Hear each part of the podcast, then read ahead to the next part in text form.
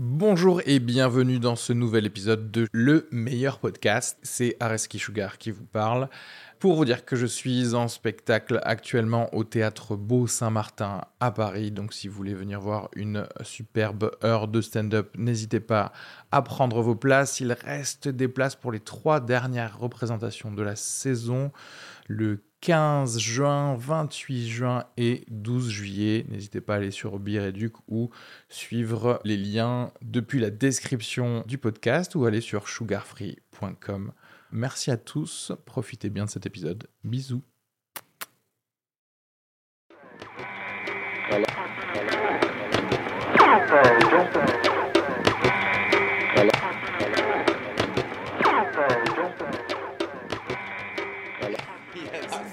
That's supposed to be. That's like everything. I learn everything from Facebook, so that's my news source. Guys, Wikipedia. And We're good in France anyway. That's actually real because when you see the predictions of the water rising, Mm. you can see like France is just, you know, perhaps you, you, you lost a bit of Britain, of uh, les Bretons, Oh, oh Britannia. Yeah, oh, yeah, yeah. yeah. Brittany. Brittany, but that's all. So you're good. Did they, are they going? Yeah? Yeah. Are those the first to leave? I think so. There's a region, but that's it uh, for France, which is weird because it's a small country, but they lose nothing. But the U.S., for example, is like, oh, the whole Florida thing Okay. is over if the water rises. Is that what the Everglades? The Everglades are like full of water, essentially coming out of there. And it's swamp. Yeah. It's swamp. There's already too much water there. Yeah, yeah. Yeah. But if anything, that that doesn't seem like such a bad thing from what I've heard from Florida, though. Seem- For them to all die, yeah, right. I don't know. Is it just fu- it's full of retired? Well, it- to be fair, it's gonna be eventually like a really good movie again. You know, there's Yeah. the movie 2012, Yeah. and if you go back to coronavirus, there's definitely gonna be a coronavirus movie, which is Yeah. gonna pretty sick. That's what I love about humans, right? we do great movies out of things. it's like, would you have prevented the Second World War? Yeah, but Ryan, right? You have to save this. The moment the planes were like in the building, someone downstairs was writing a script. Yeah, right, right. He's like, "This is gonna be a good movie." Yeah. This is this is by the way this is the stand-up comedian uh, mind right because whenever some shit happens to you you're like you know what it's going to be horrible today but I will have a five minute set on this soon I've already thought about the day I get corona. yeah I'm not thinking about like how to feel better. It's like You're trying to what can I write write it. about it. is it is it, is this how your mind works you're like uh, projecting yourself in a horrible situation and, Just you, and you're like, like you know, okay I can get corona I know how to handle this now I can handle this with jokes. and the worst is it bombs, but you're like, you know what? I'm a writer at heart. So there you go. I'm gonna be honest, I didn't know the podcast started. Have we started? this is it yeah okay, right. cool, cool. this is it. I it was gonna say. Yeah, it's it's just a bit fucked, isn't it? Really, I don't know. Um, looking at it there, every, everything's shut down, off work. that's that's the thing we you, d- we don't we all are waiting for something to tell us the end is near but there's never this there's never like some signal some bad signal that all right this is it we're like battle Roy- royale you know no and we were like okay i guess we have a pandemic okay guess things are shutting down okay but perhaps it's france though because in italy it's It's fucked. uh, yeah, it's fucked. But here we're like, I don't really know because, like, for example, I tried to look at the numbers of it, and I think it's something like 150,000 people die a day, just generally. So gone like that. It's like two every second or something like that. Ridiculous. And I think at the moment, I think it's 2,000 people died from coronavirus, something like that in total. I- Is that bollocks, or am I just like gonna seem like an idiot by I mean- saying that? it's still it's still less than the flu. Yeah, Like the- well, yeah, because people make connection with the flu, but I still think it's kind of if you look at two thousand is not a big number in the big in the grand scheme of things. Do you know? I mean, no, because not. I love how we talk about like climate change, virology, with our background. yeah, we know. we- we- of Yeah, bro But, science. but that's the that's the point, isn't it? These days, you, it's more Yeah. important to have an opinion than it is to Start base it on facts. We usually start a podcast about expert things. No, but, it, but I, I don't know. For me personally, I think the side that interests me more, which I've been looking forward to, is the economic crash that's coming. Because I've been saying this for, a, well, not just me personally, like a prophet, but Yeah. I'm quite aware that after the 2008 crisis, that problem was not really sorted out. They just pumped a lot of money into it. Ouais. Then we've seen 10 years of a bull market where we've seen like all these bollocks startups being created. You know what I mean? Like how many startups there are in Paris that should not exist? And now this is the 2020 correction where all them people are going to go and have to find a, a real job or do something that actually is worth money Yeah. rather than just relying investors that are just throwing their money into bottomless holes. Into ideas and without nothing to show for it. yeah. Luke, I can be honest. I didn't know you had that in, in you. I'm just like, who is this person? It's like, I thought he's just the guy who talks about Wait, pedophiles. it means like you saw you saw Luke and you you thought he was a startup nation guy. I thought he had just stats on pedophiles, not just. Did you hear about that? Apparently, actually, France's biggest pedo is in, on trial at the moment now, isn't he? You know, from Saint. well, you, you're the one who directing the conversation in that direction. Did you hear about him though? oh, who, which one? Just a guy who's on trial at the moment. Look into it. But I'm I'm guessing I have a friend who's a lawyer. He he always has pedophile cases. So there's always trials of people like this. So Yeah, but that this guy's like prolific. They're talking like in the hundreds. You know. Oh yeah, I know. Is is this the surgeon? Yeah, All right. Exactly. Yeah. my- this one is like fucked. yeah, I, I don't really know level. the ins and outs of it, but it doesn't seem right. Yeah. I don't see my It's like you know you know the regular pedophile. I can agree Like the, with. like the prince But on an island. guy- Yeah, we all know a little bit of entrapment. We forget to take a pass, check a passport, and there you go. But Are people talking about this? I mean, in the no, I just saw it on the news today. Okay. I don't know. No one's no one talks about anything on the Can you- news really. can- do Can you just fathom the level of horror if this story peaks a little bit in between the coronavirus? It means like, oh, we should, we should talk about this guy though. It's like everybody's gonna die, but this guy was horrible. Yeah, yeah. It's strange, strange how they uh, they choose what's on the news, really, isn't it? Well, you know, journalists they just have to make money, right? So they just want clicks now. So it's all sensational. Yeah, I think. I feel like we're talking about uh, alt-right thing, people. What do you mean? Alt right things? yeah, right. Because we like, yeah, the media. Oh yeah.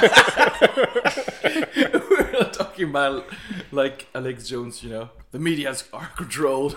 Oh yeah. You you want to have money, you want to secure your job as a journalist. So whatever you're gonna do, you're talk, gonna talk about something that that is kind of a little bit clickbaity. No one wants to know the intrication of corruption in between like Luke does. But Luke does. besides yeah, I definitely do. But, we, but that's the thing. Also, you know, there's uh, Mediapart in France, so you pay for news, and they actually do great investigation on this. But it's kind of already biased because the news is uh, is done for people who are willing to pay for it.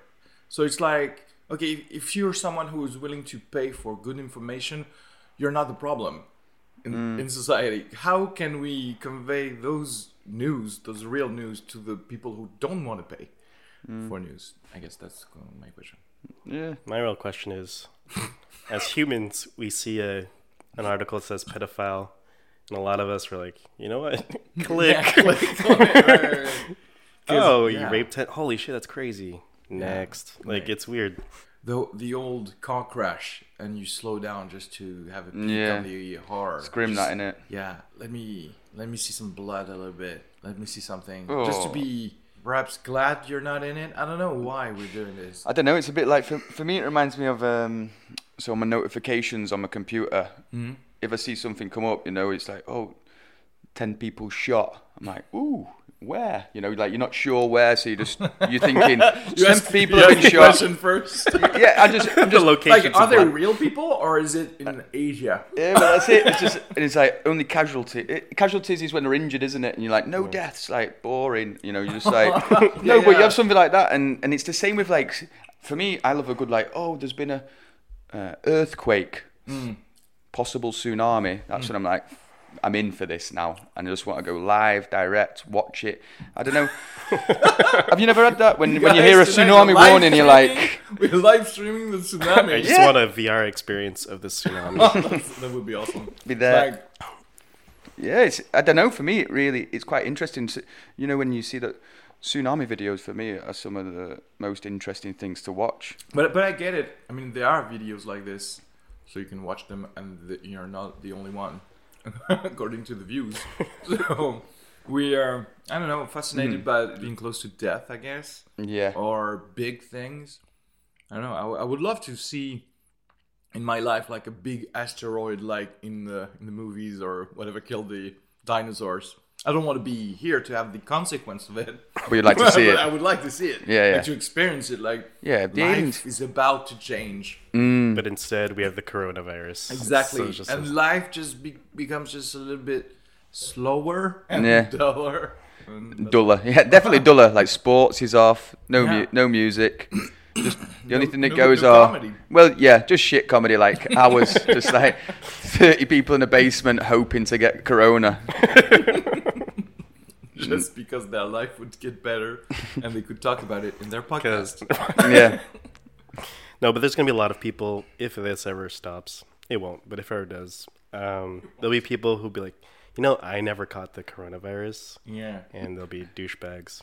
Yeah, yeah, yeah, because I um, I took my precautions. Actually, I was washing my hands before it was cool to wash my hands.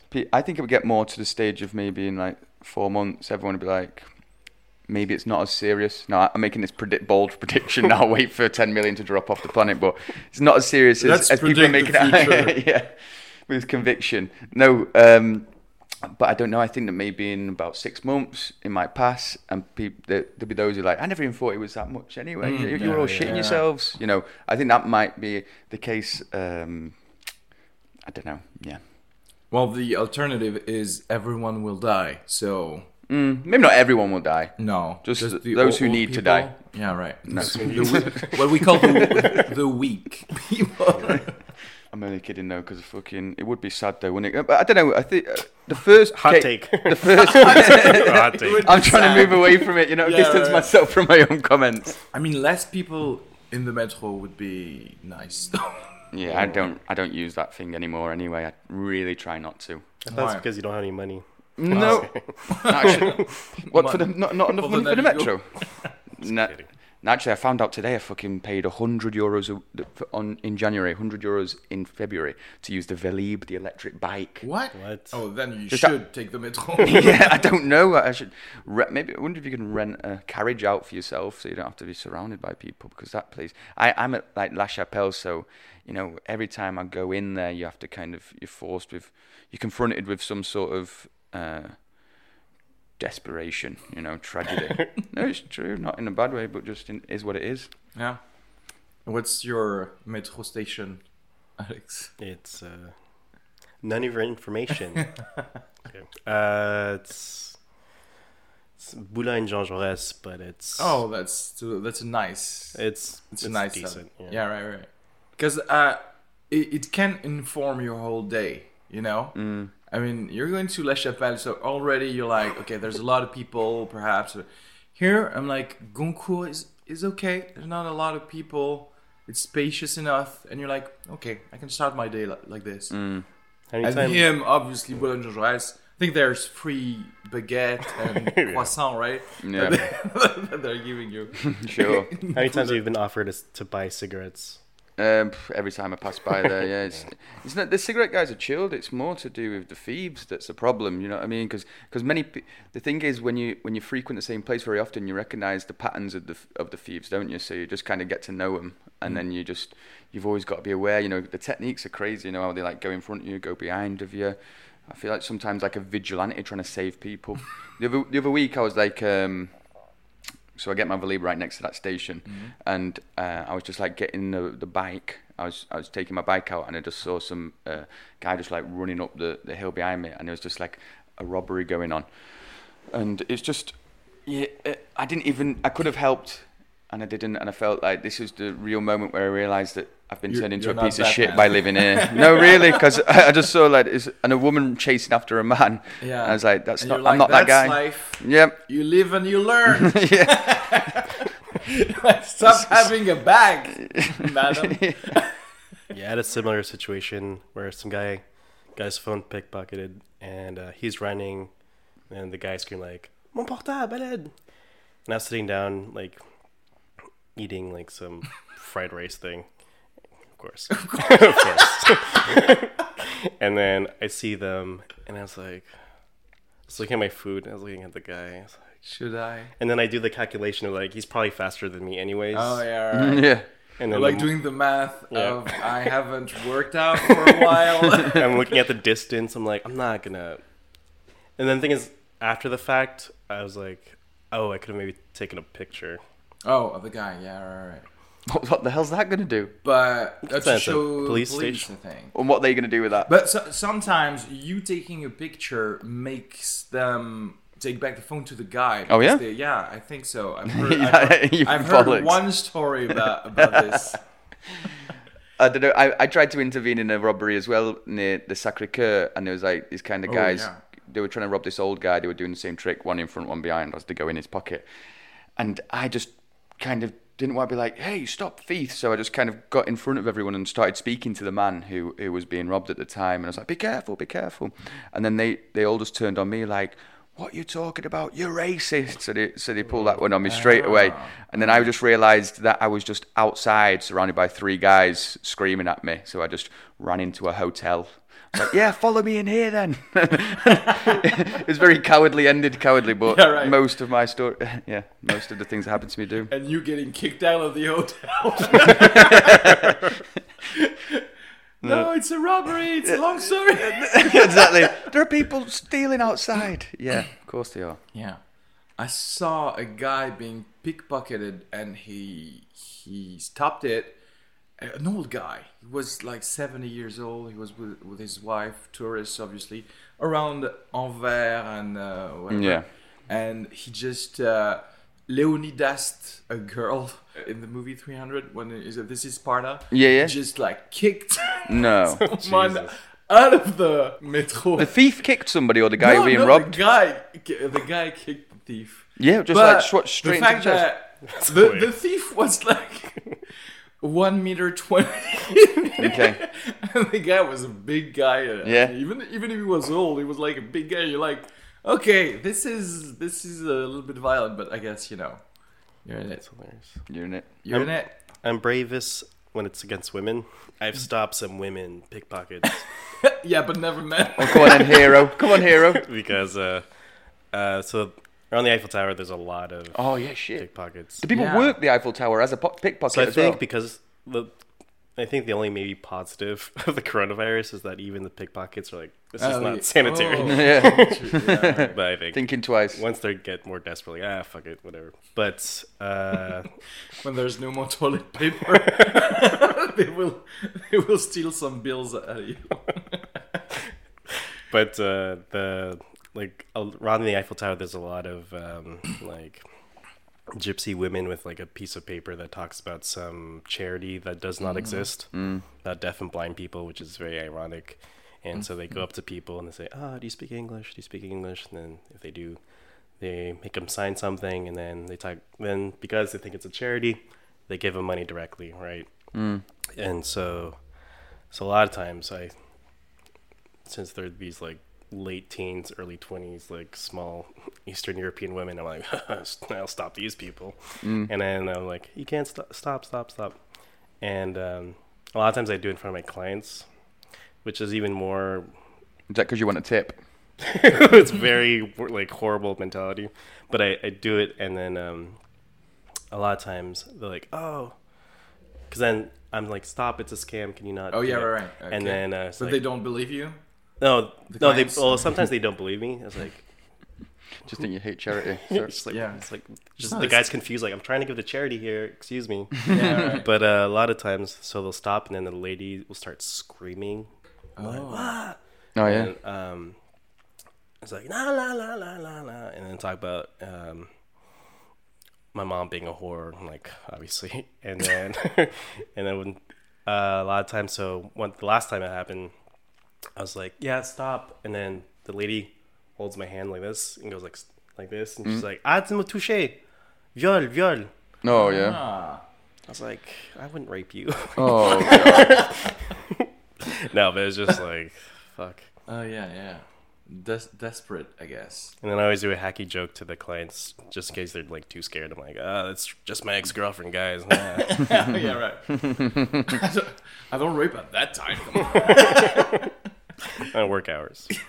But uh, yeah, it's pretty Yeah, crazy. you must see some shit though. What are the the weirdest tourists you had on a on a tour at the uh, Eiffel Tower? Uh, The weirdest question you had. question. That's a tough one.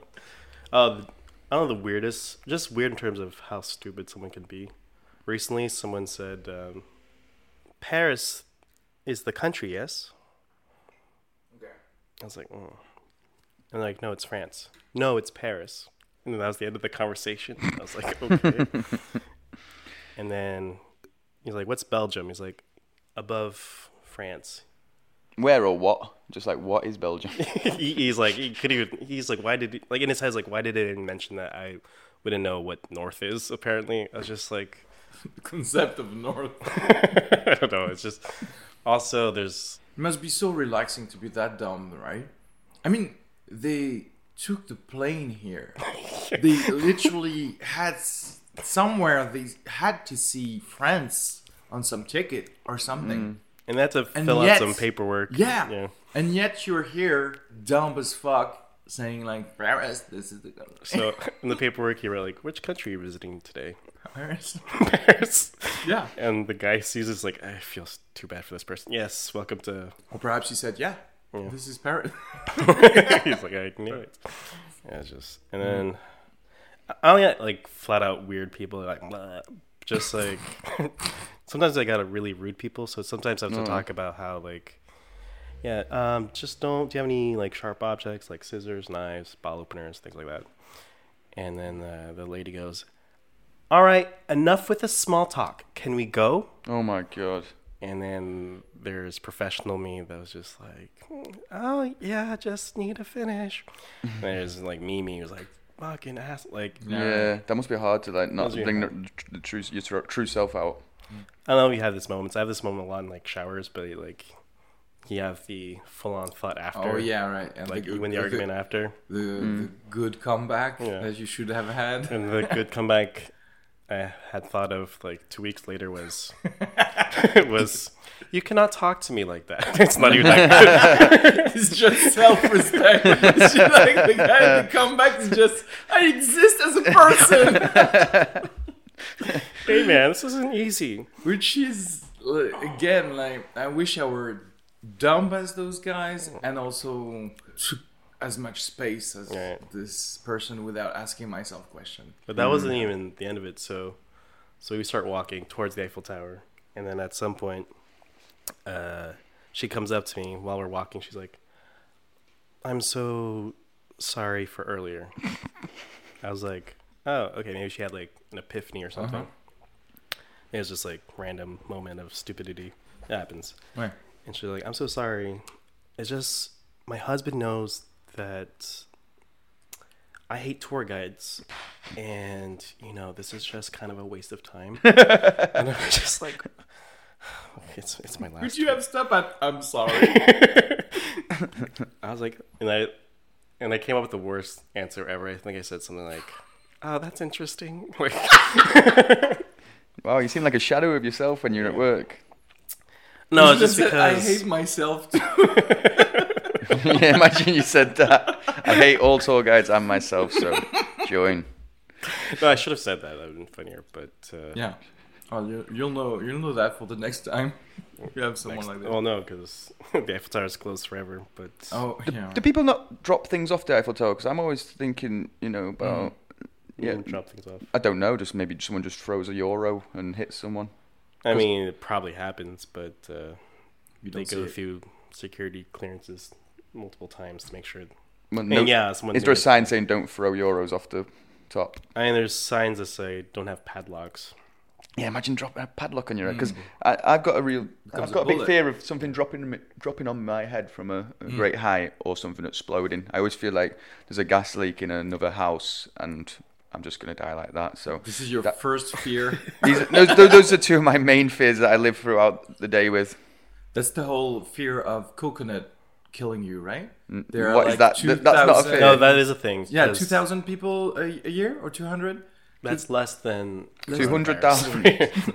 but uh, no, that is real because uh, coconut killed my cat. Yeah, really? Yeah. A coconut killed your cat. So I was Yeah. I used to live in Indonesia, and um, oh no, stupid God! I have so much respect for my cat, my rabbit. Sorry. Okay. Um, he doesn't know the, the whatever, one of those, one of those animals I ate. But uh, basically, I used to live in Indonesia, and so I had a backyard, and then I had like the some small coconut tree thing.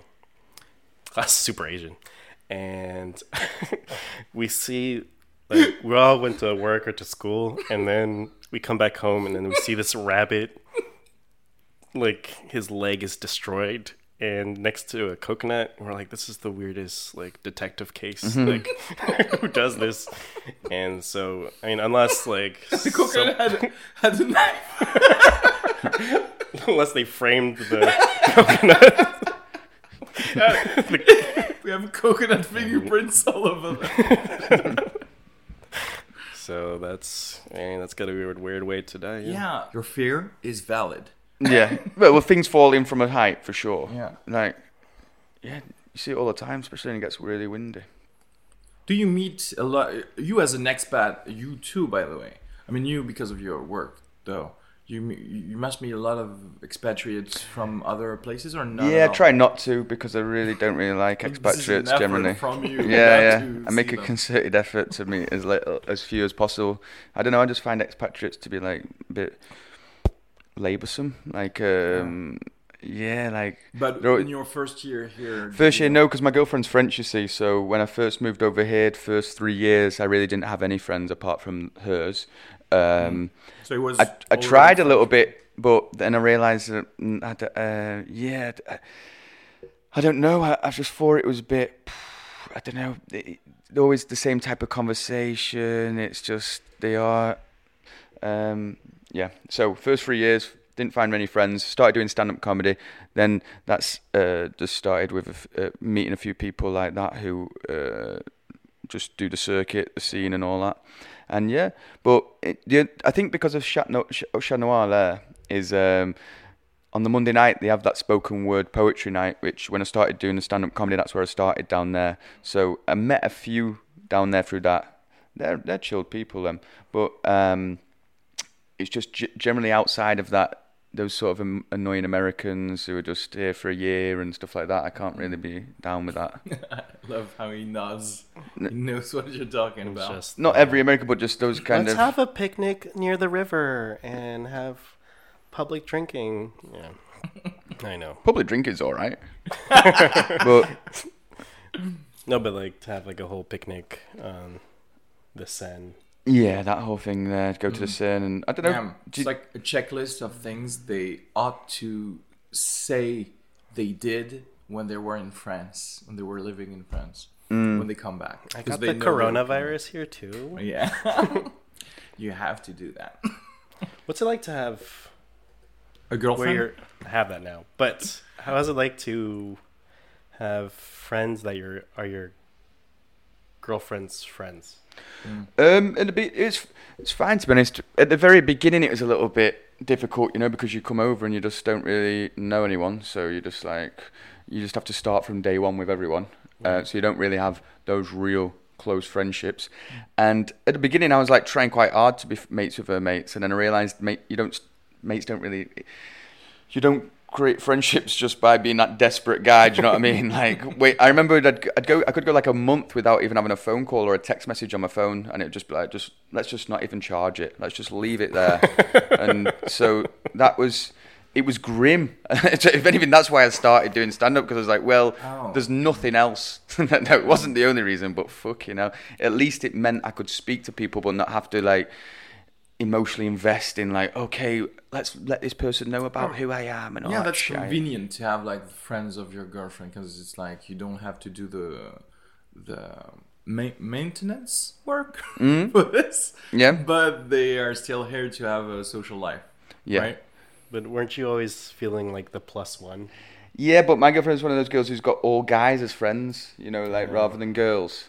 Like it, Is would she maybe one it'd be different. Girls who are like having friends who are girls. It's it's just not me. Um, she doesn't necessarily say that, but I've, she doesn't seem to have as many girl mates as she does guys. So it's just, I don't know. Yeah. But yeah, I, for me, it was You have a theory on those girls? No, it's not a bad theory. It's just I think there's a there's a lot of I think there's more and more girls who are uh, who only have guy friends. Oh, the reason why like I've heard like I have I had a friend who just visited me, and she was like, "Yeah, I basically only have guy friends. I just girls are so annoying." I'm like, "Your words, not mine." But oh. Yeah, I mean, I mean, I've heard that from a lot of uh, girls who actually only have guy friends. Yeah, I don't know. It's a, it's a, it's a cast of people. I guess Mm. But do guys ever say that? Well, I've only got girlfriends. I girlfriends. only got girlfriends because like because guys, are so are fucking so- annoying. yeah. I don't know. Do you know anyone like that? no, I don't think it exists. You don't think it exists? no, I don't think. No, I know there's guys who only have girlfriends that exists, but I don't think it's because of. I just I think guys are just annoying. So girls, who have only male friends. male friends, uh, like the reasons I've heard from them is, Is because, because they girls find are girls annoying. are annoying. Yeah. Okay. But we don't. I mean, we as men, if if we had only female friends, we don't even have to give a reason, right? Should, or people won't ask you the question. I think. Well, if we only have female friends, it's kind of sketchy. kind of sketchy. It's are either, you fucking uh, them or are you gay, right? It- often, pe- that- people go, go to that, don't they? it's like oh that's kind of you're trying to have sex with them yeah or um at some point in my life i i think i probably have more girlfriends than i do guy friends but it's not because i think guys are annoying Yeah. i just think uh at least in this part of my life girls are easier to because have you noticed like guys uh when you hang out with a guy there's not many things you can do with them you could either go to the bar Yeah. Compl- listen to Watch them complain TV. about their life. Yeah. right, watch right. TV or go to a sports match, something, whatever. Girls, they love to explore new shit. Yes, and yeah, you you, you th- this is weird by the way. This is the whole patriarchy probably and masculinity thing about like you cannot like have a male friend and go to an expo. Uh, to, to- I mean, you can, but it's like it feels still a little weird, I guess. Yeah, you- for- you- culturally speaking. I mean, I I do that with a male friend of mine, but I get it how people think. Okay, okay, they go. It's a bit rare. Yeah, you don't go like, let's go and walk round the. Yeah. Uh, what, No, you the have to Versailles. Let's go walk around Versailles Yeah. and have a chat. You don't really do that with me. Yeah. You'd have to be like, well, we'll have to bring weed then, won't we? This will get really like weird. Weed, weed is the buffer to, yeah, to tell people, I guess you're not gay, but even if you were gay, no, fuck you. Yeah, Whatever, yeah. right. I, was- I was saying that yes uh, on on Wednesday. Um, who was it? What's his name?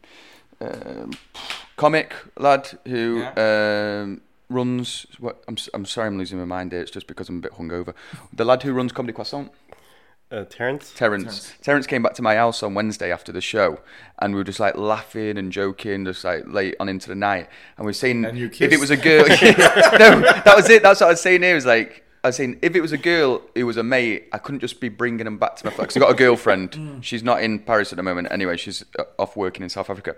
And I was just saying that, like, if he was a girl and we just had the same relationship, it would still be a bit bait to be like, come back to mine, let's just get levered and laugh all night. Because it'd be like, you know, if we were gay, we'd be like, oh, let's just.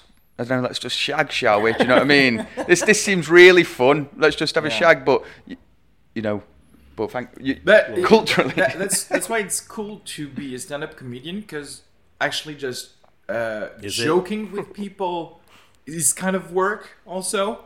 So you can say, "I'm just going to meet you in a cafe and we'll write some shit, but we'll just chat." You know, uh, we have that covers, so, culturally speaking, again. But Like a podcast. yeah, like a podcast guys. I'm so happy here. Uh, it's not recording my life. So I never, and yeah, I don't know. I, I've come to realise recently that I just I do actually prefer to be alone though than I do necessarily like being around large groups. I find uh, I don't know once it gets to more than ten people, it gets a bit annoying and long, and I don't know. Every, especially when you're at a table and everyone's got to speak at the same like in the same conversation. It's like fucking hell. I'll be Uh, at home watching TV. Six- Six, seven people. That's like the magic number for a good gathering. I think. yeah. After that, After that, all goes to hell. yeah. but so you had such a magical moment with Terrence that you brought him home, and you couldn't even remember his name. No, I'm bad with everybody's name to be honest with you. I'm just not very good with names. Is it a problem?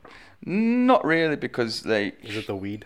Mm, no, I don't think it's even that. I think it's more to do with the fact that. I don't care about them. yeah, I have no plans to keep them in my life. No, that's not.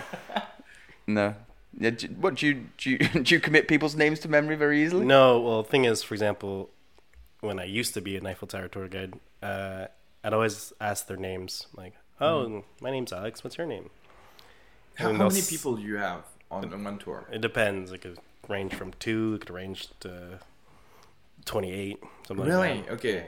Twenty-eight. Well, you won't remember The 28 worst names. Well, the worst I've done is thirty-eight. I was just like, "What the?" F-? Anyways, and so I'll ask the names, and the thing is, most times, my I don't I ask the question not because I need like I genuinely care. It's just more like it's something I have to do. Mm. I got out the way. I got the ask the question, their name question out the way, Mm, and then I completely forget during the whole tour. mm. And then one time someone called me out. It's like, you're not going to remember our names. Like, what are you talking about? He's like, what's my name? Brian. I was like, all right, I'm not getting a tip from that guy. But uh, yeah, maybe, I don't know. It's, I think maybe deep down it's the, like, I'll remember people's names if I care about that person, right? yeah. Mm. yeah And right. since I know I'll never see it, there's it's a a- subconscious, like, I'm not going to. there's this tip that you actually have to ask someone to do something for you. It's like uh, I would say, Alex, could you give me that water? And yeah, then you will remember it better because you actually asked that person to do something for you. Mm. That's uh, yeah. I mean, it creates the connection for the tour. It's like when we're on stage. If you want to ask like somebody's first name, I mean, you will remember it for the set because in case of you know you want to come back to it later, but after the, the set, you don't care, right? Mm. We won't remember. Yeah. I mean, except Allah. Yeah. Allah, I remember him. Remember. That girl who was, she was annoying last night. That girl who was uh, heckling yeah. all night. What you do? She She, just, just heckled do you Adrien uh, Arnoux.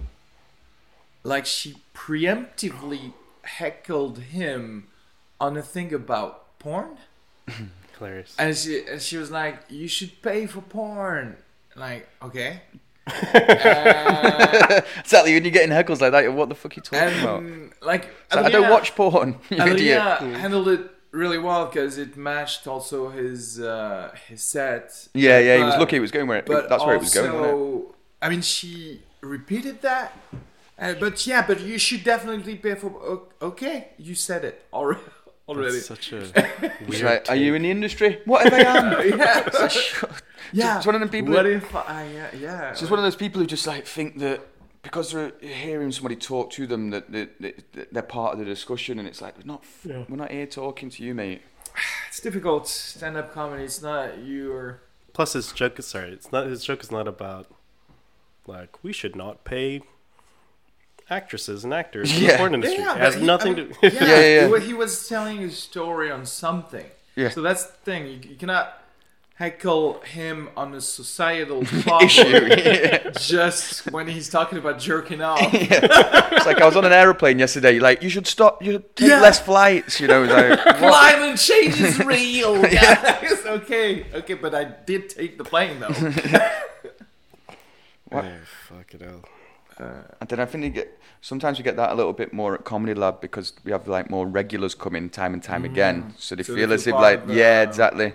You get, you get mean- those guys who are just like constant hecklers. It's like mate, give it a rest. You know, you, it'll come. It'll, for example, you get people who will come see you do your bit maybe three or four times to see you working on it, changing on it, and obviously you might be incorporating bits where you're expecting a reaction from the audience.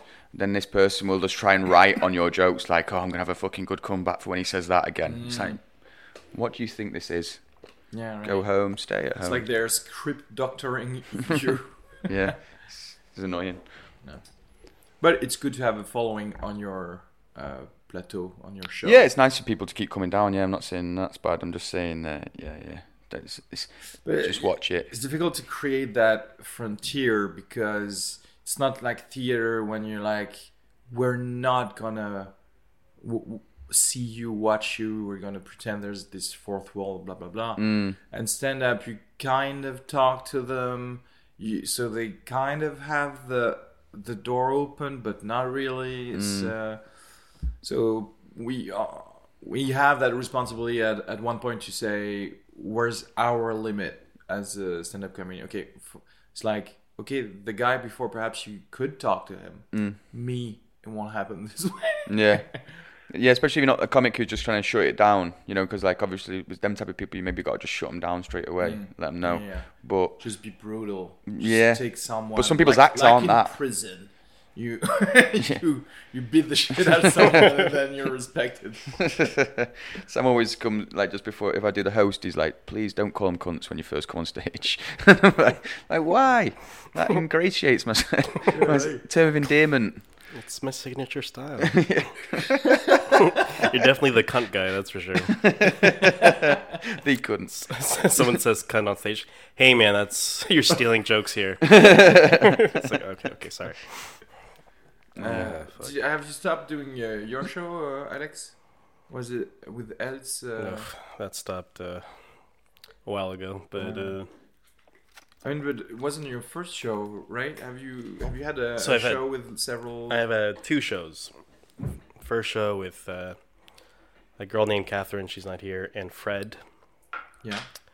called Unfiltered Comedy Hour, because we kept it real, real canceled. And uh, then the second one I did was with Els. We just did a 30 30 like minutes each thing, and uh, it was pretty fun. We used to always try to get a musical guest to place in the middle of the show, Oh, that's nice. just get a little break. Did that the work comedy. well with the audience? Uh, music so it between works. the- the sometimes it worked too well because then you're like, oh shit, the, Uh, the musical uh, act is better. How can Both I of us. follow that riff on the guitar? Right? yeah. So Uh, should have just have magicians in or something, you know, just have a halftime magician. I mean, the thing is, I don't know magicians. There's a magician who comes down all the time, and there's a guy who always hangs about as a magician. He always gets Yeah. his cards out. I mean, like, magicians always have cards on them. Of course. Yeah. Oh, And a hat. yeah. but like, imagine if like comedians we walked around with microphones. Yeah, we, but we have our tongues with us al- always. But I guess I'm, I'm thinking about another type of artist. Yeah, it's like I guess yeah, if you had like your guitar always on you. Hmm. Mm. Uh, but at one point, you know, be a person also. Mm. Yeah, but you could say that about craft. people. Yeah, you could say that about us though. Like people who are just like shite comedians who are just like always like, oh, trying to get a joke off Yeah. here and there. Do you know what I mean? It's like chill the fuck out. Let's just have a chat. You know? Exactly. Yeah. Uh, Is was this tr- stressful for you to uh, pack the room? And is it uh, for the shows? I mean, uh, yes, because I don't know, because I'm giving 30 minutes of my my time, my effort, my skills. And if there aren't many people, it's like fuck. All Okay. right. yeah, because uh, I mean, how, how much time are you uh, giving to like advertisement or whatever for the comedy Um, lab? I'd say about an hour a day, or something like that. Like Oh, in terms of day. just Uh, in terms of because You have to different dealing with shows. message it, d- d- I'm talking about the fact if you constantly you've got to at least dedicate an hour to reply to any comedians if they've got any issues maybe it's someone asking they're coming through town and all that type of stuff or, or maybe it's like a potential audience member Mm. then you've got to do like kind of if you push push advertising copywriting all that type of stuff so it just yeah it's I don't know it's it's not it's not too much. You know what I mean? I think it, the the thing that's a bit the only thing that's tiring about it is just like the fact that you have to be very regular with it. You know what I mean? It's not like you can take oh I'm just going to take this week off. Uh, it's more something that builds momentum. We're, we're only just now starting to get like yesterday. I noticed that the Friday crowd was there was like nobody who would come with the comedians. People had just come through events that they'd seen or maybe they'd been to or heard of a comedy lab before. So the the beginning bit was the most difficult because we had to get get it off the ground and get people to know about it. But then now it's Now, starting to get a little bit easier. And we essentially what we'd like to do is start getting like bigger acts to come over from England, and then maybe we can get, get bigger rooms and things Yeah. like that. Would be great. I It'd be mean, nice. that, that's by the way, the, the heckling thing was kind of a good sign for that because when I heard the, the heckling, I thought, so this must be someone who never was here before. Mm. So I'm like, it means it works pretty well. Yeah. I still, I don't know. Part of me still prefers performing on like the spoken word, uh, like uh, what's it called, poetry scene, because obviously when you, when you go there on a Monday night, there's no microphone, and you never know who's going to go up before you or after you. You know, you get a lot of kind of, uh, like I say before, but you can look on the internet and there's a, a video of a, a woman who's like 250 pounds swallowing her own fist. Like that's like that's real. That's real. That's showbiz. You know what I mean? That's what I'm. That's what I'm in it for. not not somebody coming out like that's poetry. instead, instead I've got to listen to people talk about like, oh, uh, I'm an expat living in Paris. You know, let's let's uh, let's go with that, shall we? This... Are you censoring yourself right now? you just realized that half of your acts no, nothing to do with my acts, mate. I feel like a porn mogul the way I say that. My acts, my girls are safe to get tested. And guys. uh, but, yeah. so that was a yes. But what I mean is, though, I do. For me, I um, I like. It can be wild on a uh, on a poetry night. You never know. You know, often when come when coming up, I remember one of the most difficult sets I did was there's this lady done ten minutes as the guest poet telling about, and it was all like about her husband's brain cancer and how like she still smells her, his socks in a, in the drawer, and then it was like just got real. Do you know what I mean? Took the energy out of the room, and then it's Yeah, like, and now for the comedian. you know what I mean? Oh. And, and this I, is a good lineup. it's like, how do I follow that? Wrong here. Just want to go on and be like, cancer, eh? Do you, do you believe her? I saw her husband. He's well. Yeah. Get over it. Yeah, yeah, right. Yeah, right. No. Ah. I think that's the only outcome, possible outcome uh, of this. You have to be even more brutal and more horrific to get the room out of like. Uh, That that situation, that yeah, that psychosis there. I don't know, yeah, but that's kind of what I was talking about. Actually, going back to what I was talking about at the beginning, the reason why I do prefer them rooms is just because I don't feel like the audiences uh, give you as many free laughs. I don't know. I worry on the comedy scene in, in Paris in English that um, that's too easy. people they're not too easy because that would suggest that I think I'm funny, but more in the sense of sometimes you get laughs which you know don't deserve laughs, Oh, yeah. and and it's like that's not funny, or and I, I just I don't know.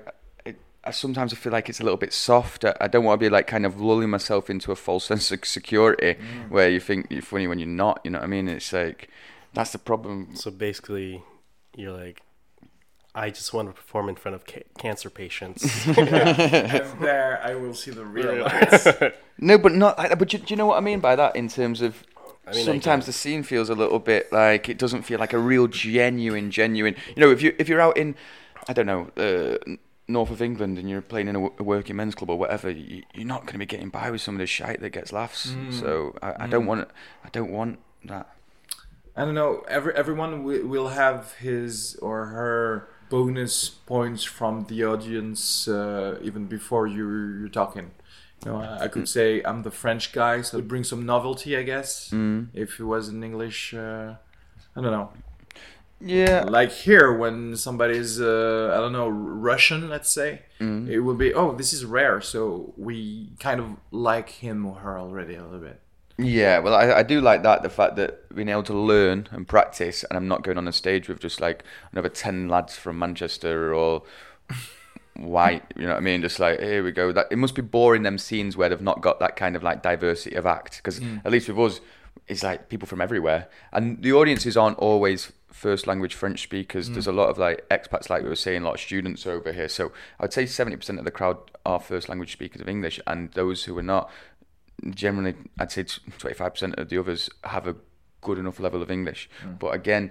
I don't know if you're getting like the full real response. What do you reckon to that? I think that I get it, but at the same time, I think maybe that works with you.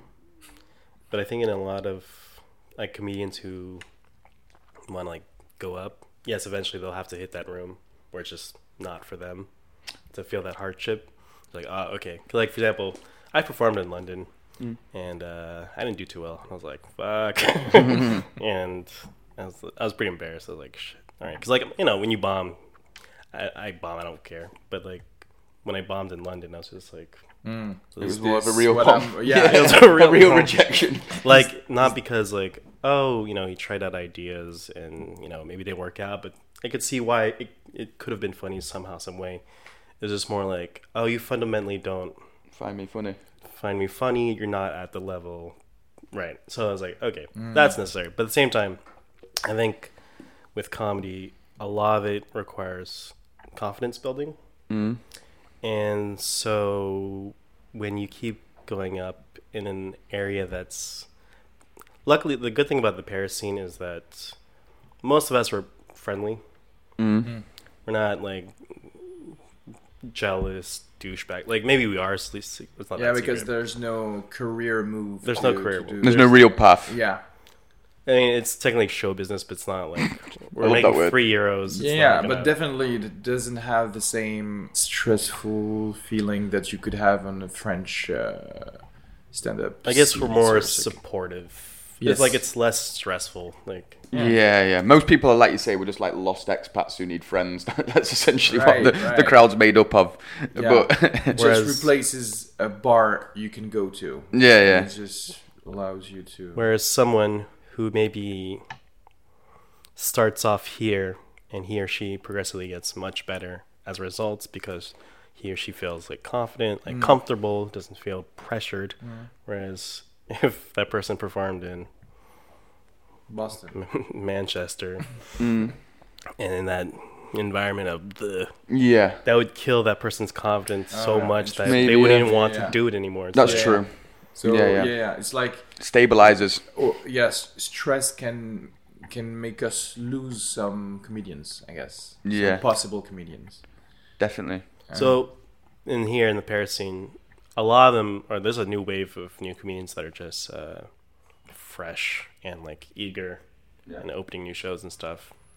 When I did the London thing, I was still relatively young, but I was just like, yikes. But like, I needed that moment as well to be like, okay, But also, I mean, you, do, you d- don't you think you you've uh, you've drawn conclusions too quickly? I mean, you just perhaps you just bombed like you would have bombed here, uh, but you just bombed in London, and that I, and you would have been funny another night in London too. Um, not when I performed in London there.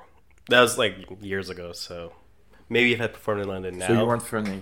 I wasn't funny. I'm barely funny now, but uh, I performed in Belfast, and Oh. I thought because I had my experience in London, I thought Belfast, uh, another like, um, oh, especially Belfast, like very hardworking, like blue collar kind of a town. I was like, oh god, they're gonna talk about. Uh, so I'm. Uh, I'm a tour guy. I'm a tour guide, whatever. you know, I was like, oh, shut the fuck up, right? We, we're still crying about the Titanic or something. But um they're laughing a lot. And I think the secret to. Uh, A happy life. What's the secret? I think the Tell us.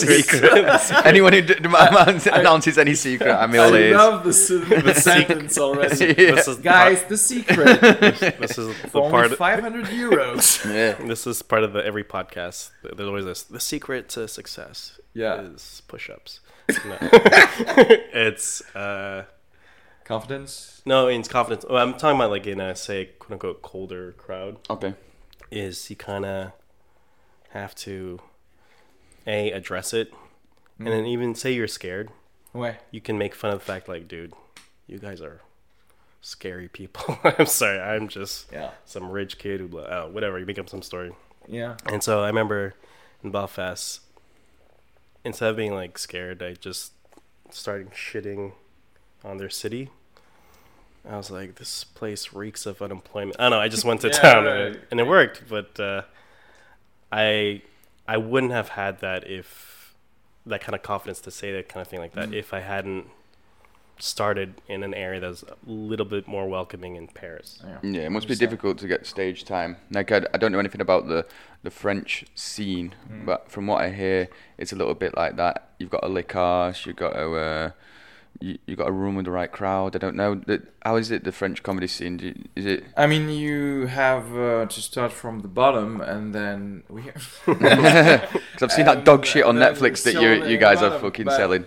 You know, I mean, you do little uh, comedy shows in uh, caves and blah blah blah, and then people will ju- will just see you perform and just give you uh, the other spots, I guess. But there's this thing. I mean, when I I came here from from Toulouse a year ago, and when I I always forget that you're a yeah, year in. Yeah, right. I'm a new Parisian, and when I came here, I thought, I thought, if you're funny on stage, uh, it's enough. But I just discovered that actually, you just you have to socialize Yeah. with other uh, people to get just more spots too. Uh, and I, I think for. I probably because I when I was alone, I was uh, trying to work uh, more in as a dentist also to to pay the rent, uh, and so I was like everything was work. I think if I was not in the dental office, I was doing stand up, and and then the second I did my set and the show was done, uh, I came back home. Didn't have time to like. I'm not gonna drink with you guys because I, uh, I mean, uh, I don't really, especially have the money, don't want to Yeah. spend more time, don't want to sleep only five hours Yeah, or yeah. whatever.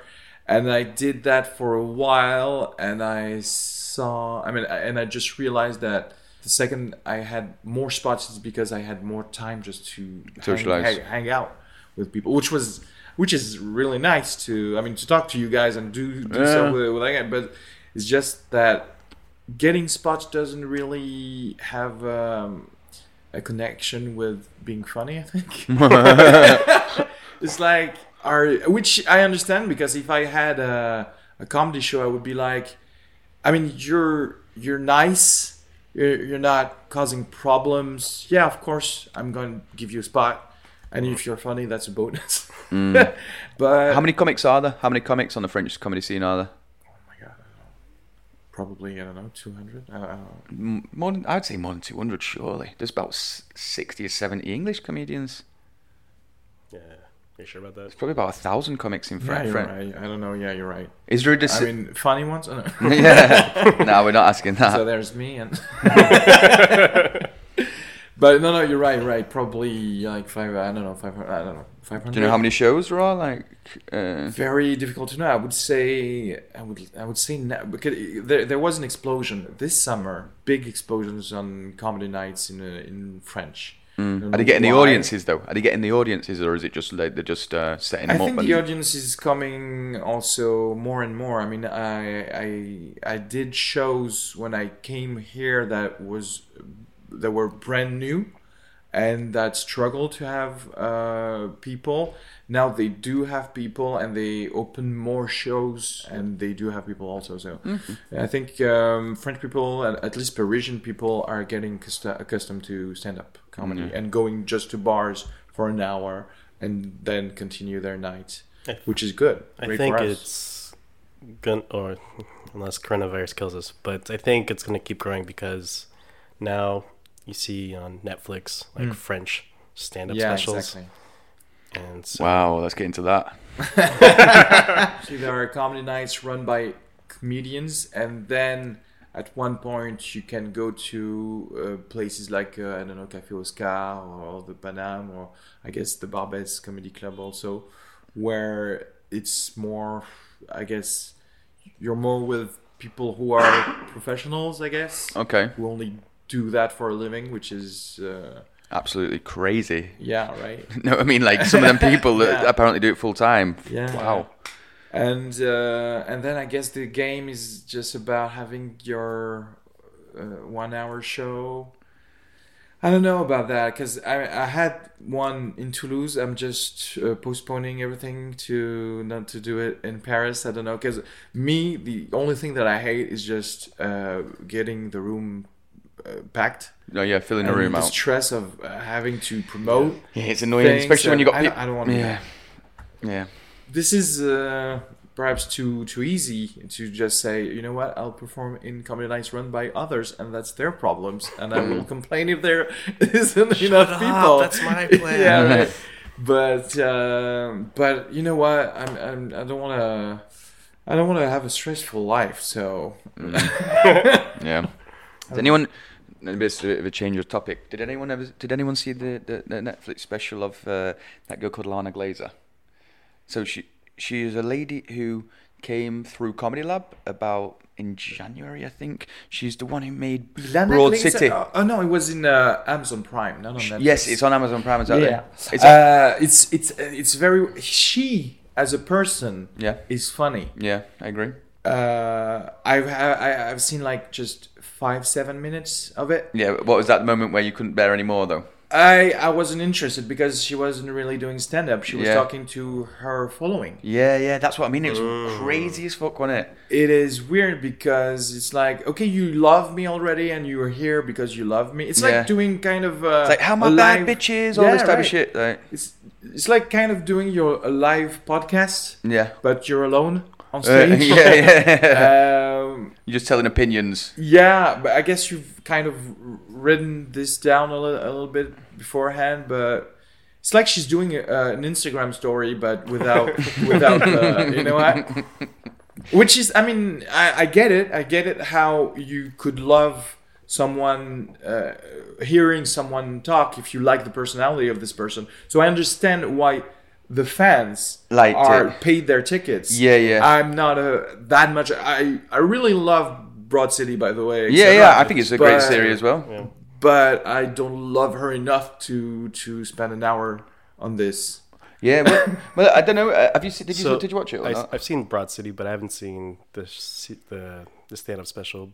I didn't even know she had one, but I have a feeling that. So the thing is, when you do a stand up special, obviously you're gonna have your followers. Yeah, right. they're No, there for true. a reason. But Planting to laugh. I mean, they. Your It's, kinda, it's easier. Like remember Bill Burr said, like it's so much easier when you're famous Yeah, because he say something like, uh, you know, when you first start off, even when you're like starting to get, where you become a traveling comic, you're always in a at an away game, trying to perform from people who don't give two shits about you, right? Whereas when you start to get famous, even when you're not funny, they'll still kind of cheer for you because oh, it's my favorite guy. Or they're girl bought into your your shtick. shtick. Whereas maybe I correct me, I don't know if you saw it, but uh, Ilana Glazer, there's a lot of comedians in general who are like they try to personality their way to Yeah, yeah, yeah. humor than necessarily like trying to build jokes to it. Definitely, definitely. Yeah. Personality. I mean, I don't know what's her game. I don't. I don't know if she, if she's a stand-up comedian. To I think it begin comes with. from improv. Yeah, improv I get, I get, but improv usually improv people do uh, written shows like uh, Broad City, Okay. uh, which I understand, and then I mean everything for to create a following and to have your people uh, watch the show. I totally understand. Now doing, I mean, I don't, I don't care actually. She she she packed her room, so whatever. Yeah, for, for me, I see it more as like. Um, I was surprised because she came to Comedy Lab on Jan- in January, and she just sat in the in the audience and didn't go on stage just for a five minute spot. So I was very surprised because her mate, who was also in the show, Oh, oh he- she, so she was there was when there. the guy Yeah. was there. I like the, guy. The two I- girls were there who wrote it and played in it, Yeah. and I was very surprised when I heard that in uh, all these dates are mixing up in my mind anyway now. But I was very surprised that she didn't do a five minute spot at the shitty night that we're running, and Hmm. and then she's got a one hour special on on uh, where she's packing a theatre. But It- I- I for me, like in a, in a spirit of a comic, would if you're in the room, you go I- I- if you're a that's, comic, that's would you agree I don't? I don't think she's a stand-up com- comedian. I think she's like. So then why would you make a special then? Because that's for me. That's I don't know. Like especially also it's with that sort of content. It was called like the world's on fire and uh, Mm-hmm. Trump's a cunt. You know what I mean? It's like great. This is hilarious. But it's um, what what, what uh, French people do the, the distinction between stand up and like a seul en scène, like a one man or One-man one woman yeah, show. yeah. Usually, it's to say that you're not funny. But I mean, I understand if you want to talk about things. Yeah, yeah. You have you, a you take a premise and you drag it out for can- two you- hours. Yeah, you can sell tickets. Who am I to say uh, you? I mean, by the way, I don't know if in if on Amazon Prime they sell it as stand up. You know, because they have those new uh, kind of people. If you see the vignettes, they're just their names, Mm-hmm. and that's it. It's not like stand up special. I think. I think. Okay. I might be wrong, but I would probably do that if I film one like that. Yeah. Like, it's not even stand up. It's It's just- just, just having a chat. and uh, you, you and I, room. you and I will love like Tim Tim Dillon. Yeah, yeah. I would definitely go see Tim Dillon, even not doing his stand up act, Yeah. just ranting about stuff. Yeah, because his his ranting is just fucking Yeah. isn't it? But so I guess I understand how if you like someone, or like hearing someone, you could just have a show. It's like that YouTuber sort of phenomenon, isn't it? You know, where YouTubers now just fill out good meet and greets rooms, and they just they've got absolutely no substance of any kind. But it's like, yeah, people like it. There you go, enjoy it. yeah, it's a lot of yes I queen. think the I'll get to that queen comment, but uh, uh, to the Ilana Glazer thing in the crowd with um, uh, what's her name, Jacobson, What? The, uh, the friend. uh, okay. So th- her being in the crowd, not performing, I get what you're saying, but at the same time, I think as a famous and she's supposed to be a funny person, Mm. if she shows up on stage and she's not funny, Mm. and she's supposed to be the famous funny person, Mm. that could be a very bad look for her. Yeah, That's the but whole if game. you're like That's the a whole bus- real stand-up comic, you're yeah, but you're, you're, immune to that you're shit. not. Yeah, you're not. s- No, I mean, okay. I mean, yeah, but then- but that's but, but I get it. I mean, I wouldn't. You Yeah. know what? yeah, The- she the- did look like she didn't want to bottle it. Yeah. like- The se- I mean, the second I have my show on uh, IFC or whatever network, yeah, I'm, I'm, I'm not going on stage to do uh, five minutes because No, I'd why? be too afraid. I don't know. I don't know. You think you won't do five minutes? One, No, I if, if, will, if, I for will. example, that's, that's the whole idea, though, isn't it? The whole idea is just like you get up and just say something. Yeah, It's I guess I would. But, maybe she does. There's just days where you don't want to do stand up. Yeah, that, that, that is true though. She That is just true. want to not work. not the biggest deal. And if, But if she does want to like write me into something in one of her shows, that'd be fucking fine. And yeah, I don't mind about that. That was But Alex's opinion, not mine. right, right. um, there, there was this other show on Netflix of fuck this co- uh, comedian. Uh, what was her name? Uh, that's a friend of uh, Nick Kroll. Does that ring a bell? And she's, Uh, she I've had- never seen that. She called Michelle Watson or something. no, that's No. not.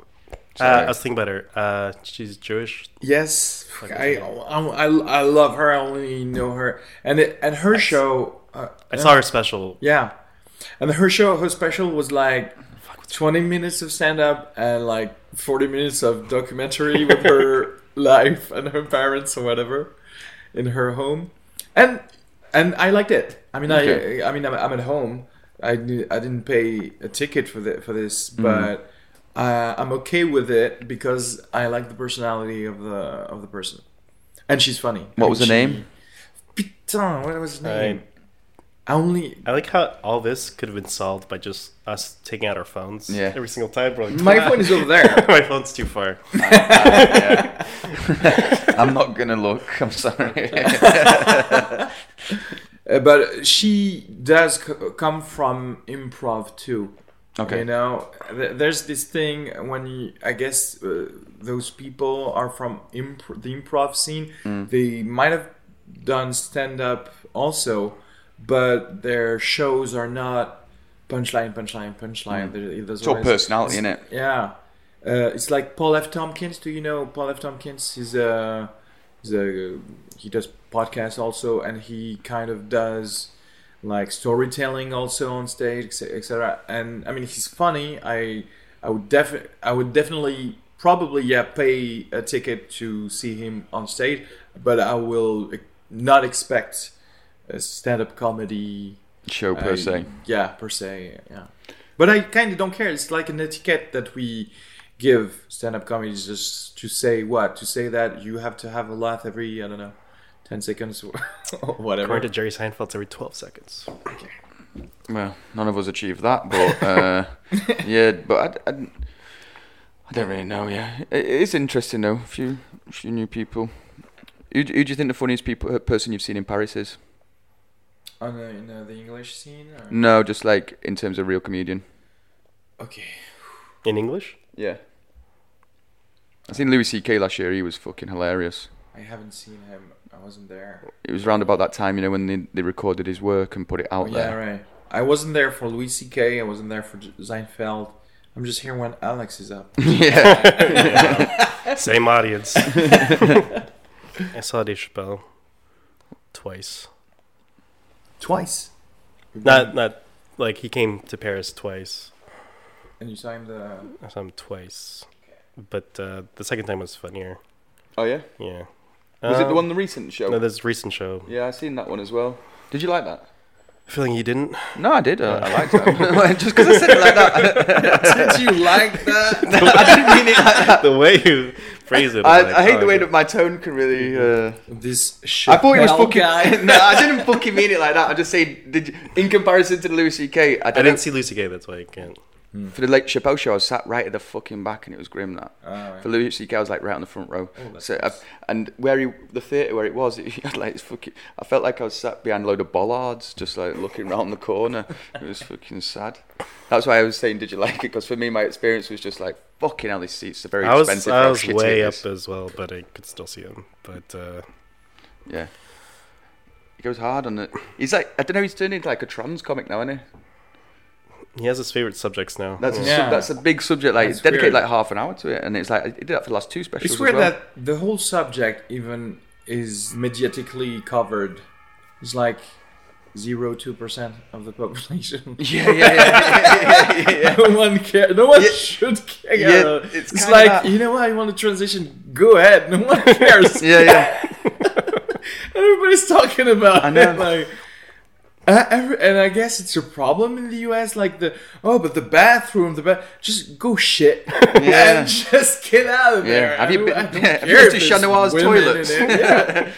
No, no, the dumb argument is, uh, oh, because that you know they'll attack the women in the bathrooms. Like a rapist is not going to see the bathroom sign and like, ah, I was going to rape a girl, but there's this Yeah. bathroom sign. I'm out. If he's Yeah. going to do, he's going to do. Unfortunately. I do, uh, yeah, I just think like quite a lot of those subjects are being overplayed, aren't they? As if like it's like a big thing when it's just not. yeah. When I say a big thing, it's like just ragging on it all the time. It's like okay, okay. It's a bit like I don't know. I don't know exactly what I'm trying to say about But it. But it's kind of a circle, a vicious circle, I guess, because I get how you could take the subject and do funny bits about it, Mm. and then if you say the wrong thing, journalists will say you said the wrong thing, then the subject is then mediatically covered, and everyone's talking about this, and then you do more jokes because everybody's talking about this to be relevant. Uh, etc., etc. But Mm. it kind of plays into that whole idea, doesn't it? Sorry, I didn't want to cut you then, but it's just that kind of identity politics that's kind of taking over everything everywhere. But but how much it really is, I'm not really sure because I don't know. If we listen, everyone's on YouTube, so you think that actually that is what's really going on when really no one's really talking about it so much. When just when you're in the street or in the bar, not everyone's there going. I mean, we're in the cen- kind of the center of that because there's always, oh, I can't do that joke because I am blah blah blah. Mm. Uh, like Alex is all for the dumb people jokes. I'm allowed to. I'm And you're allowed- yeah, yeah. But I, which I hate, by the way, that that thing about like saying, uh, I can talk about this, you can't, whatever. It's like just listen to my words, and then you will decide. Mm. But maybe that's what those heckles are like these days, aren't they? Because heckles maybe in the past it might have been a bit more like, "You shit, mate, get off stage." Now it's like, "I don't agree with what you said." Actually, it's like, "Shut up." Yeah, actually, really, realized like the heckles I've heard a lot recently has nothing to do with Yeah, the com- the like sh- I've I've missed the days where it's like your shit is just. I think one time I made well a couple years ago I made a joke about Eskimos, and then someone corrected me by saying like the specific tribe Mm-hmm. of the Eskimo, and I was just like, like I didn't understand why. Why you would want to stop this with this? Yeah, right. Like that's the I don't know. It's, It's like someone someone who watches a movie and he's like, "Well, actually." yeah. Yeah. uh, No, actually, no. I think the perfect uh, comparison is like if you watch a movie about slavery, and then you're like, "Hey, that is wrong. I hate this." Oh yeah, right, right. You're just against what's happening. It's like, like Django, isn't it? Like I was watching the kind of the round table of all the actors who were in Django, and the first Yeah. question was kind of directed at Jamie Foxx. Was just saying like, how do you feel about playing a slave in Quentin Tarantino's movie? You know, as Right. if to, as if to say like he doesn't have the right to ri- to write this script, and it's yeah. it, what a, what a fantastic film. You know, if if you can't. I don't know if you can't. if There are certain subjects that they're saying that you can't really touch on. Pro- problem is they they always attack the wrong side of the problem. It's it's not like you shouldn't write a movie because they they will tell you it's about like diversity in the in the cinema, for example. It's like well, no, the problem is you should fund more movies that are written by black people, and but not prevent Tarantino to make his movies. It just doesn't matter. I mean, more art will solve the solve the problem, not not less art from certain people. That's the that's just the thing. But whatever. Good take. My thought is, um, I don't did you guys see the movie? I just I refuse. I just watch uh, improv artists. Did you guys see the movie uh, Jojo Rabbit? Uh, not yet. Nah. Well, that the main point uh, what we were saying was about it's a satire movie about uh, this little Nazi boy, ten year old boy. His best friend's an imaginary uh, Hitler, right? And so it's this big satire movie, but basically the whole movie's and then like in the movie, there's like the little boy's like, you know, it says like, oh, you know, you Jews have horns and you know all that, like everything. But it's they're saying that just to show how ridiculous, ridiculous Nazis were. And so, and yeah, a lot of people are like, you couldn't, you shouldn't make that kind of movie. Why would you make? Why would Hitler be the best friend of a ten-year-old boy? It's like no, it's Well, that's the Yeah. pitch of my movie. I was like, you. Yeah. Imaginary people, fiction. Yeah, imaginary friends of fictional characters aren't real. Yeah. Don't watch it. Uh, plus, I don't get people that are angry at a movie. I mean, I get if the message of the movie is wrong, but just the fact that it exists shouldn't be a problem. But it's usually, I mean, lately it's been this. It's been, you shouldn't have made that movie. No, I mean, even movies that make me angry, I'm glad they're here because I feel something. I mean, I'd, I'd rather. I forgot what. I, I'm good at almost knowing quote. it fucking sucks. But in every quote, I put my name in it. Alex, I am your father. Uh, it's just it's more about just like how basically like you shouldn't censor art, and then that like you kind of need art that crosses that level to Crosses the know line. cross the line to know Where what the your line is. Wow. in that throughout history, the line has gone like higher and higher, and then that's a good thing. But uh, the people are complaining now, but oh, you shouldn't talk about these things. Maybe in the 1920s, they'd have been the same way, like oh, you shouldn't put black people on TV or Yeah, something. right, right. It's like all right, Yeah, I don't know. It's sometimes it's the arty farty folk as well who are, have got all the opinions. You know, they, they spend them. They, they take. They'll go to Pali Tokyo and look at some guy living inside of a a bear for a week, week or something. and they have that shit, don't they? You know what I mean? And they're the ones who have got all the opinions on like what you should, can and can't say. It's like, mate, just go to your fucking shitty exhibition. Pay fifteen euros in, and just shut your mouth, go home. Now I'm picturing you doing your set in a bear. I actually like guys. Polytokyo. This is art form, all right. Anyway, That's funny. Have you been to Polytokyo though? uh, I think I've been. I think I've been there already, once. Yeah. Yeah. once probably. Yeah. I don't know. I don't know. I don't even remember the the exhibit. I saw the best exhibit I saw there actually was they have um it was like a murder scene that had been like installation made in sort of four rooms and someone you could see someone had been murdered there's blood along the floor all this and then eventually you come to the final room and you find out what really happened that was good And was, was killed the, himself. Was the point of the of the exhibition Was, yeah. wa- Was I don't really know like well the there's, there is no point in that sort of you know that modern sort of Right. Installation I or exhibition usually, places Usually, the artist kind of is always like pitching some high yeah thing about what what he or she wanted to do.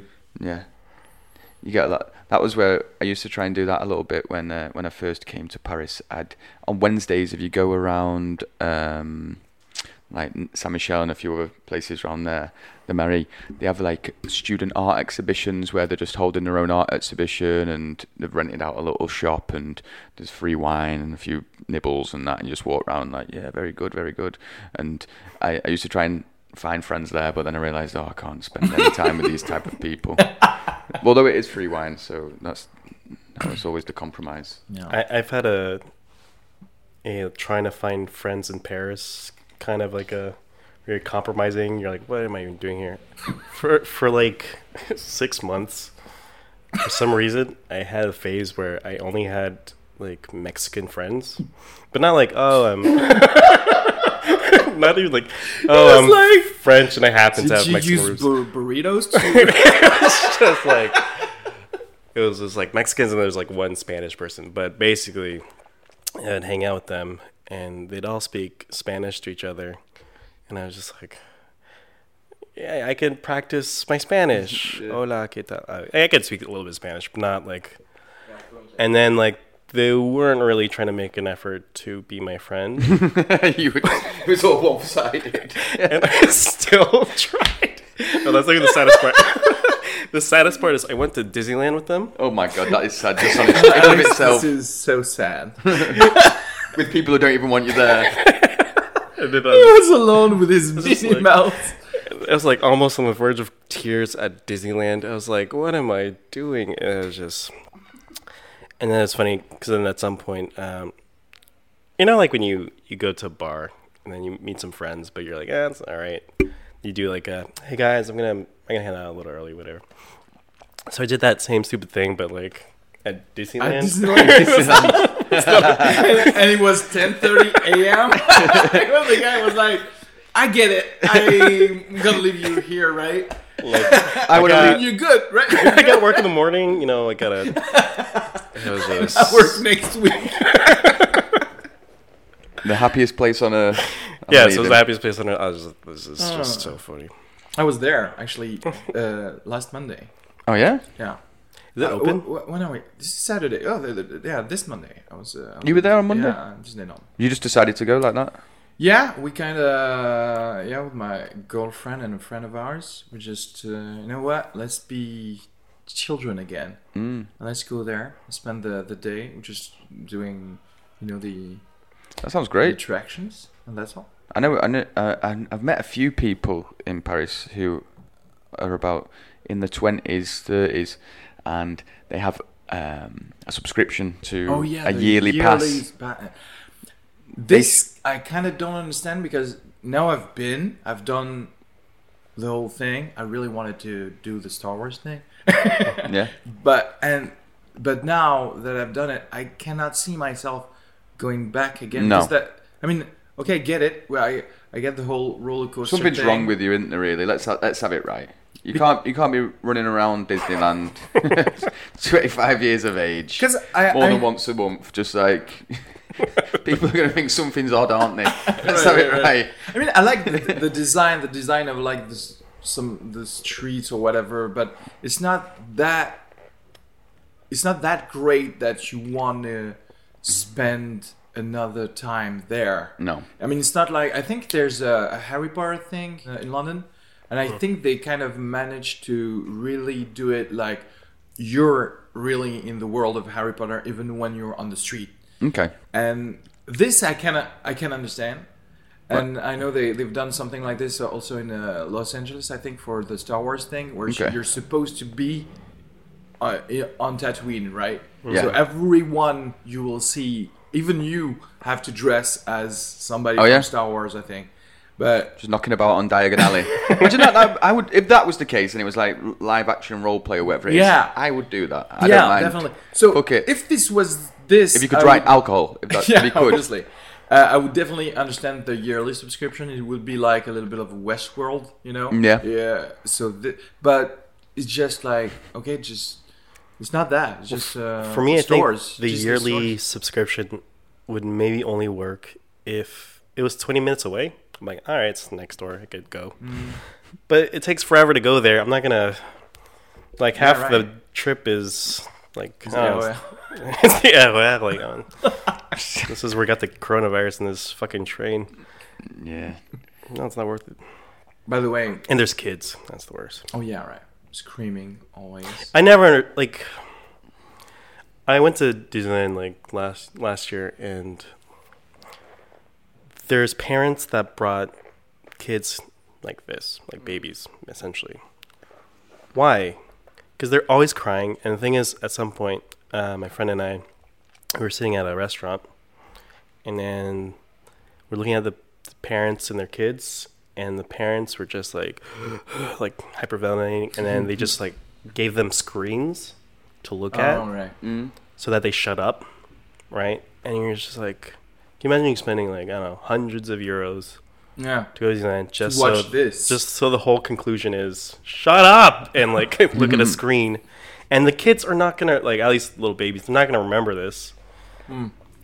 It's really weird to yeah. Watch a Disney on the iPad instead of watching Disney there in real life. There's your That's Disney Plus right there.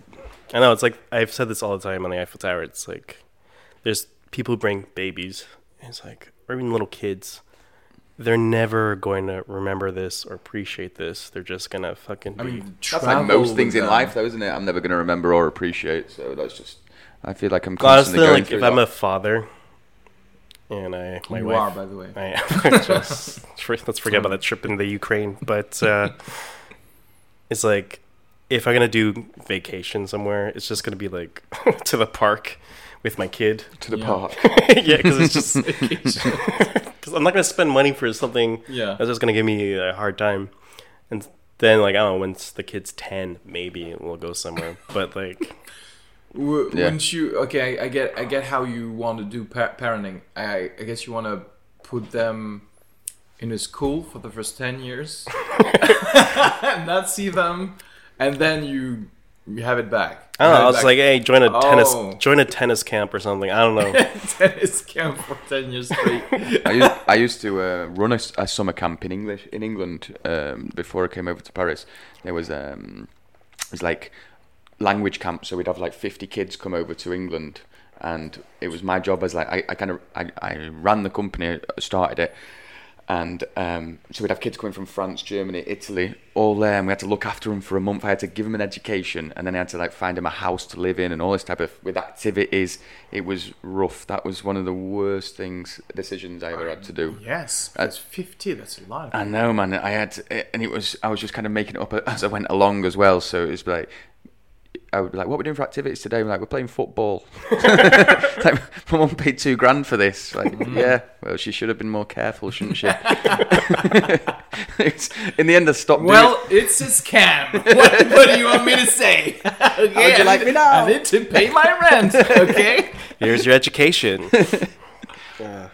Yeah, it was, it was rough. But uh, the, the thing is, the reason why I stopped it was just because, like, for example, they all had a curfew to get home at like 10 o'clock. I'd, I wouldn't see them after like between six, but well, probably between, between like five in the afternoon and, and 10 o'clock. So at 10 o'clock, I'd just receive a phone call from every single parent, like, they've not come home. So now I'm just, I've not even got a driving license. So I'm just like, wonder where they are. and then you just have to kind of launch a search party every night. And then. Oh my god.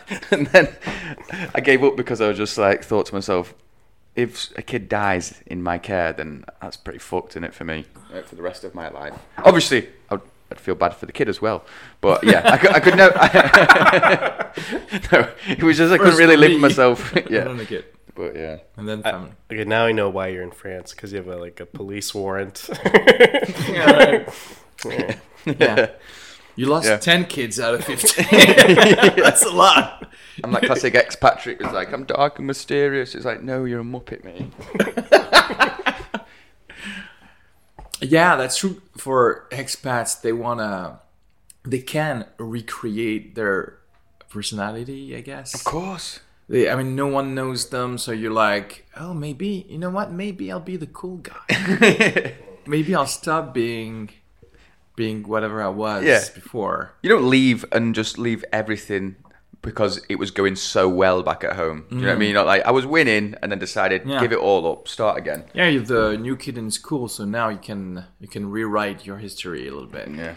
You can, uh, Does that ever happen? Like you're the nerd at your previous school, and then the next school you're like, they don't know who I am yet, and Yeah. they become cool. No, they're still the nerd. we know, we smell it on you. yeah, yeah. The, the nerd vibe will come will come out. You you cannot like buy a leather jacket and then forget that you love Star Trek or whatever. oh shit! I wonder if like the reverse happens. Like I'm the cool kid at my school. Yeah, that that, And that then- would be a funny script though. I was the cool yeah, kid. That's my new yeah, school. you're I'm the the nerd. kid, and then you you're like, oh my god, I'm I'm becoming the nerd I was bullying. Ah, bullying. The good old days. oh yeah, we've done a lot. Yeah. Now we're forty. Do you want to plug something? Um, just for me, it's come down to Comedy Lab on Wednesdays um, and, and Fridays. Yeah, we've got two, two shows. That, that'd be nice. This is the first Oak one Chat I'm, Noir. I'm doing in English, so I, I don't even know what would be the audience. Probably just us comedians. Yeah. and anyone who's offended. yeah. Actually, do you want to say something to the English comedy scene? Because they're all listening to us. Well, actually, can I say one last thing? Who think's? Yeah, I know you're. you're I love how controversial Yeah, we left no, it to the end for the no. most controversial. Go on then. no, no, no. Yeah, I, right. I I know. my lawyer present. I know Another your one. answer is uh, nobody. Who do you like the best in terms of English oh yeah, comedy. stand-up comedian amongst us? ah. Um, you're saying amongst us as in us three side? Make it more awkward. Uh, t- no, are you talking about the whole comedy scene? I know, I, I mean, comedy scene. I would have to go with Paul Taylor. okay. Wait, so you've been. Wait, so you've been making fun of the whole expat thing? yeah, and That's Paul Taylor literally his whole that. act. No, yeah, I'm only joking. I don't really know. I've never seen. Why? Why does Paul Taylor not do the, the, the English comedy scene? That surprises me. That's Because he doesn't need to. He doesn't need to. super. Yeah. Or has he got that Nicky, Gla- Nicky Glazer bug where like you just got an audience? I know. Yeah, he. Yeah, definitely. He has. Is that not I mean, Glazer? he's, Lana- he's Lana- doing like Lana hour shows at uh, the Nouvelle Scène or whatever, and uh, he always have a lot of people. So Okay, I guess at dues. one point. whatever gets you through the night. But I've. I mean, I've performed with him at the Paname, so sometimes. Does he play Paname? Yeah. Yeah. So I mean, I mean, I saw him there twice, but uh, I don't know. Yeah. Do you, do you see him? Do you go on many uh, like? Do you I used to see him you- a lot, but play? uh, he blew up, and um, And now he's not now texting he's me on the moon. he's on the moon. He's on the moon. Yeah. I mean, But I don't know. Who would you say is the funniest on the scene? okay, I'm trying to. Remember. The thing is, I'm trying to remember people. Yeah. right. I'm I'm trying to get the There's a few- feeling of like, oh, which one? I'm like, okay. no, Mm, you all make me sad. yeah, yeah. I don't know. Could you- There's no one who comes to mind, is there? Who goes out there killing? I, I see. I see it very much. We are all. I don't. Oh yeah, maybe I don't know the like a consistent act, but you make me Oh, laugh don't do when this. when when when you are pissed off. Yeah. But, but what? Because I'm bombing, so I just go. Oh, fuck everyone. yeah. So great. No, by the way, this is this is hard. R- Ranting on stage, this is hard. This is what I, what I tried to do, by the way, on Wednesday, and I bombed. It's very difficult for me to find my uh, ranting voice on stage, and I feel like I shouldn't rant on stage. I like doing it on podcasts, Right. but the crowd doesn't allow me to to rant. I don't know. They, they perhaps this is my face. Perhaps I I, I look too. I think you have a nice face. Uh, and I shouldn't rant. a Michael Jackson voice. I'm just kidding. I don't know. you got a like friendly, approachable face. You definitely have a friend. You're the, you have a friendly Uh, guy. Um, for me, it's a, a bit like because obviously I, I've only been doing it for a very short period of time this moment, so I don't really feel very established in knowing. It. I don't. I don't feel like I know what I'm doing in any way. I don't necessarily feel like, you know, one day I'll be doing it like that, another day like that. I, I don't wait, wait. feel set on anything to be honest yeah, with I, you. I agree. I, I don't. Yeah, I'm I'm I'm try I'm starting to know what's working. Mm. I think. No, do you feel like this, Alex? Or have you It's locked never- down it's, your persona? It's never worked. Let's be honest. I like watching Sarah Donnelly. I think because I like her approach with the crowd. I've only ever seen her play twice. Mm. I think she's got a strong personality, hasn't she, on, on Yeah. stage? Yeah, that's the thing. Krishna's funny. I, I, to be honest, with you, I like his stuff, and when especially like some of the video stuff he's been doing, like uh, I don't know, Uh, the because I, I, 'cause podcast I think with, I, uh, I think his whole act with um, kind of like feeling very awkward, but like letting that silence go. I don't know if it's intentional, but to be honest with you, he's one of the person who, when I watch it, I'm creasing, my, I'm pissing my sides. But Mm. I don't know. It's everyone's got a different taste, haven't they? Do you know what I mean? What's your taste, Alex Quillien? It's me. I'm the best. Uh, actually, I, I asked the question, but I don't really know. You don't really know. Yeah, right. yeah, I just asked a question for dead air time. but, but but usually, what's the, the? I mean, do you do you have a dark sense of humor, you two, I- or perhaps a I more have- lighter, absurd? I have a comedy? dark sense of humor. That's why I said I like Luke when he goes into his Yeah, right, right. rants. Uh, Whereas no one's laughing, I'm the one shrieking in the back. I love, I love uh, yeah, that's true. Because I love hate. I love when somebody's ex- exuding like darkness a little bit, and I really like that. Really, Mm-hmm. sincerely, I'm like, Frustration makes me laugh. I don't know. I think Anna's good as well. I think she's good. You Yeah. know, like, uh, but she, she, I think she has a bit. She was saying that she has a bit of a confidence problem and she didn't want to go on stage so much. But I think if she did, she, if she went on more and just kept going, I think that she would get much better, like, very quickly. I'm, I'm, I'm thinking now I, I'm gonna have to cut off everything from this little section. because everyone who will not be named will be like, huh? Uh-huh. You don't think I'm fine? Yeah. I'm making political statements just like, yeah, I think everyone's been, been doing it over five years is fantastic. I think their material is really current. Um, I think anyone who's been like dragging the same five minutes along the road for the past 10 years, that's wonderful as well. Um, if anything, it's a shining I example of what we should be doing. Um, there's Oh, nothing better than a good stereotype. Hmm. You know, for me, when I hear stereotypes, I think to myself, fuck, I, never, I wish I'd thought of that. you know? French people smell. Really? um, I don't know. How to how to be friend with everyone. Just say and hate everyone at the same time. Yeah. All right. Anyway, Luke plugged uh, Comedy Lab. Comedy Lab Wednesdays, Fridays, Fridays, Ocean Noir, au Chat Noir. Belleville, Yeah. Ocaron. I mean, the people who are listening to this, they're just the no, comedians. they know. Yeah, right. But the comedians aren't going to Yeah, listen to this point, are they? Let's let it right. No one's. Go- if anyone is listening to this now, Yeah, basically, this is your problem. We're probably just speaking to ourselves in the future. so, hi, Arezki from the future. I hope everything is great. Should we follow you on Instagram or no? I, I guess. Alex Q comedy. Q as in the letter Q comedy. No shows, no 30 minutes, nothing. Um, I used this. to. I wish she'd done this podcast a year ago. I guess just add me on Instagram. Live Luke Charles as well. But, yeah. Yeah, I uh, need to start on doing that Instagram. again. Yeah, that's it. Anyway, thank you very much. Thanks. Thanks for having us, man. I appreciate it. You got a nice place here.